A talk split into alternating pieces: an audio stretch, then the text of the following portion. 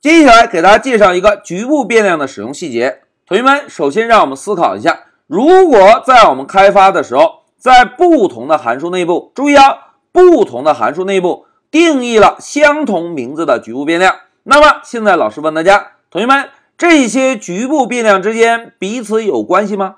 哎，应该没有任何的关系，对吧？来，让我们回到 Pycharm 做个演练。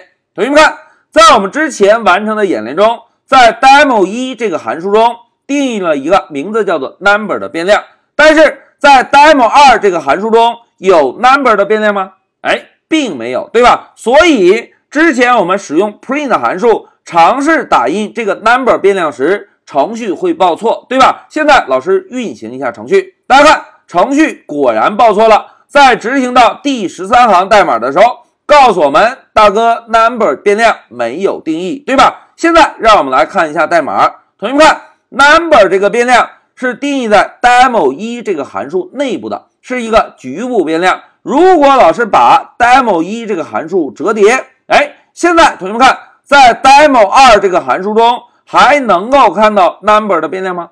哎，并不能。所以程序运行会出错，对吧？那现在如果老师在 demo 二这个函数内部再来定一个名字叫做 number 的变量，并且给这个变量设置一个九十九的值，然后老师再在 print 函数内部增加一个 demo 二加以区分。哎，同学们看，现在 Pycharm 还有红色的虚线吗？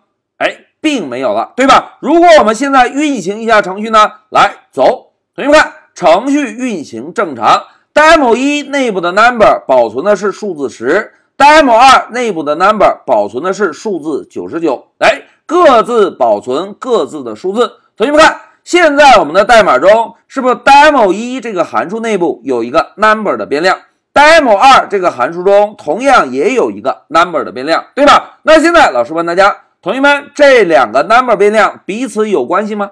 哎，非常好，彼此没有任何的关系。同学们看，现在假设啊，number 这个变量是我们班上一个同学叫小明。现在我们把班级的门一关，小明是不是只是在我们班级内部，对吧？那同时隔壁班也有个同学叫小明。如果我们把隔壁班上大门一关，哎，隔壁班上的小明是不是就在隔壁的班级内部？哎，彼此互相看不到，对吧？虽然名字都叫小明，但是除了名字相同之外，彼此之间是没有任何关系的。好，现在让我们回到笔记，同学们，在这一小节中啊，老师呢就针对局部变量的一个细节，给大家做了一个扩展。一句话讲，在不同函数内部可以定义相同名字的局部变量，因为每一个局部变量的生命周期都是在定义这个变量的函数内部的。虽然名字